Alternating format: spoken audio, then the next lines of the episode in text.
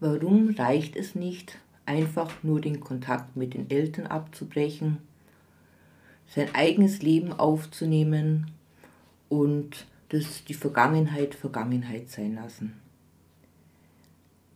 Es ist das große Thema dahinter, dass solange die Traumen in uns nicht aufgelöst, erlöst sind, werden die Traumen reinszeniert. Dann sind Situationen im Außen Trigger, die immer wieder an die ursprüngliche Konfliktsituation, traumatische Situation erinnern. Oft ist es so, dass die Menschen es gar nicht merken, dass da eigentlich ein kindliches Trauma dahinter steckt, sondern sagen einfach nur, der andere ist doof, der andere ist böse, der andere ist schlecht. Und das ist einfach dann ganz, ganz schwierig für viele, das wirklich äh, zu erfassen, dass es ein Thema ist, was aus der Kindheit kommt. Weil es ist leider einfach so, dass diese Abwehr, die stattfindet, quasi es auf den anderen zu schieben, auch eine Möglichkeit ist, nicht mehr an diesen alten, vernichtenden Urschmerz ranzukommen, an diese Verlassenheitsgefühle ranzukommen, an die Trauer, an den Schmerz heranzugehen. Es ist auch eine Möglichkeit, dass man versucht dann durch kognitives Verstehen das wegzuschieben, kann auch eine Abwehrreaktion sein. Oder man flüchtet sich in bestimmte übergeordnete Sichtweisen, also Spiritualität oder Esoterik, ist auch manchmal eine Möglichkeit, das zu verdrängen, was ja grundsätzlich nicht schlecht ist, eine gute Rückbindung zu haben, aus einem gesunden, erwachsenen Selbst heraus ist was Wunderbares. Eine übergeordnete Sicht auf die Welt und die Dinge zu haben, ist was Wunderbares. Aber wenn man das macht als Schutz, als Abwehr, als Fluchtreaktion, äh, sind die Themen nicht gelöst in uns. Und wenn die frühkindlichen wichtigsten Bedürfnisse nicht erfüllt worden sind, dann werden definitiv Situationen später im Erwachsenenleben kommen, die uns das wieder aufzeigen. Die Gefahr ist halt dann, dass man es äh, kognitiv verstehen will oder dass man andere abwertet oder dass man die Schuld bei anderen sucht, weil man eben, wie ich vorher gesagt habe, diesen alten Schmerz nicht mehr spüren will. Und darum ist es wirklich so wichtig, auch wenn man es geschafft hat, sich abzunabeln oder beziehungsweise den Kontakt abzubrechen. Abnabelung ist noch was anderes, den Kontakt abzubrechen, dass man trotzdem hinschaut, wenn ungute Gefühle trotzdem noch irgendwie im Untergrund lauern, dass man wirklich hinschaut, was war in der Kindheit. Weil sobald auch psychosomatische Beschwerden auftauchen, kann auch das ein Hinweis sein, dass da ganz viel noch im Untergrund schlummert, was noch nicht erlöst werden hat dürfen, was noch nicht betrauert worden ist. Und das ist wirklich so erfüllend und bereichernd, wenn die Themen dann wirklich auf allen Ebenen, also kognitiv, seelisch, geistig erlebt worden sind und auch durch den Körper abfließen dürfen. Also wirklich diese Nacherlebnisse, äh, dieses Nacherkennen, Verstehen, Erfühlen, was war in der Kindheit. Und natürlich, also ich kenne ganz viele Menschen, die haben sich abgenabelt, die haben den Kontakt komplett abgebrochen.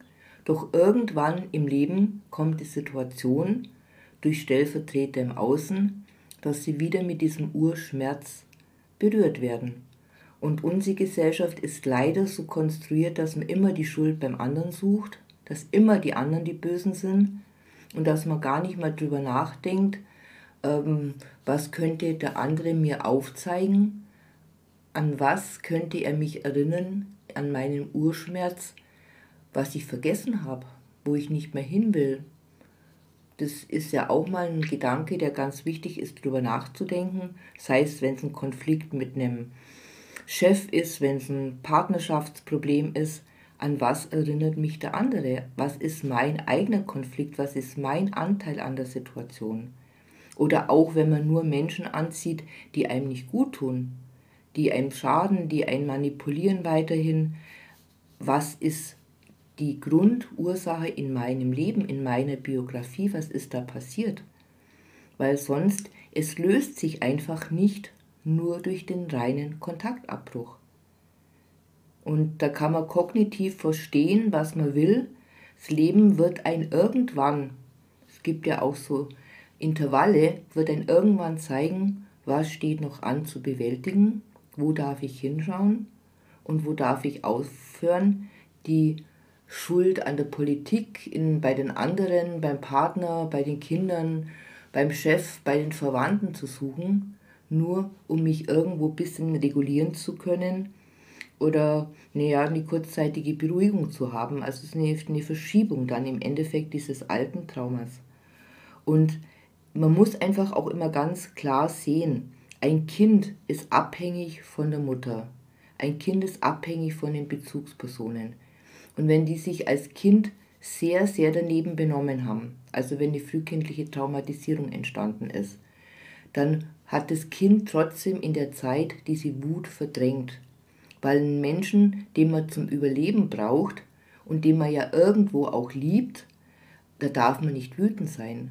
Also das Kind kann das ja nicht äh, rationell erfassen, warum ist die Mutter jetzt für ein paar Wochen im Krankenhaus. Äh, das Kind fühlt nur, die hat mich verlassen, ich bin alleine und ich werde jetzt sterben sozusagen. Das ist das Gefühl des Kindes. Und da ist auch viel Wut dann da auf die Bezugspersonen. Oder wenn Grundbedürfnisse nicht erfüllt worden sind, da ist ganz, ganz viel Wut da. Und diese Wut darf einfach auch mal oder muss auch mal in Anführungszeichen gefühlt werden und darf dann abfließen. Weil ganz viele Menschen möchten diese Wut gar nicht mehr spüren, weil diese Wut sie wiederum an diesen Urschmerz erinnert. Und jede Art von Verlassenheit, ob es Trennung ist oder Partner trennt sich oder was auch immer, äh, oder man wird gekündigt, kann diese alten Gefühle reinszenieren. Und das ist eben so wichtig, da nochmal hinzuspüren und nicht zu sagen, der blöde Chef, natürlich kann der blöd gewesen sein oder auch der Partner kann sich beschissen verhalten, keine Frage. Ist auch keine Entschuldigung, wenn Menschen sich daneben benehmen. Aber schauen, warum ziehe ich das in mein Leben? Warum begegnet mir das? Was hat es mit mir zu tun? Und es hat meiner Sicht und meiner Erfahrung nach immer mit mir zu tun. Und diese Gefühle, die das Kind damals erlebt hat, ähm, die dürfen erlöst werden.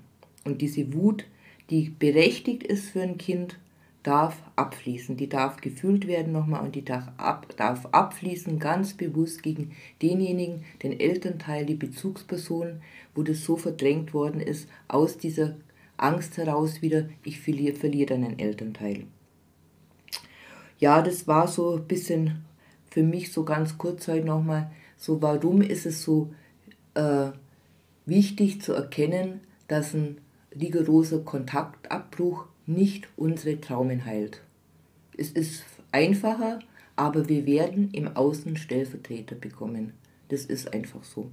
Das wird, wir sind äh, meiner Meinung nach Seelenwesen, die sich entwickeln wollen, die heil werden wollen. Wir haben ein, ein grundinneres Bedürfnis, die Traumen zu heilen. Und solange die Traumen nicht geheilt sind oder weitgehend einfach geheilt sind, ganz ist es oft nicht möglich, werden wir das im Außen reinszenieren.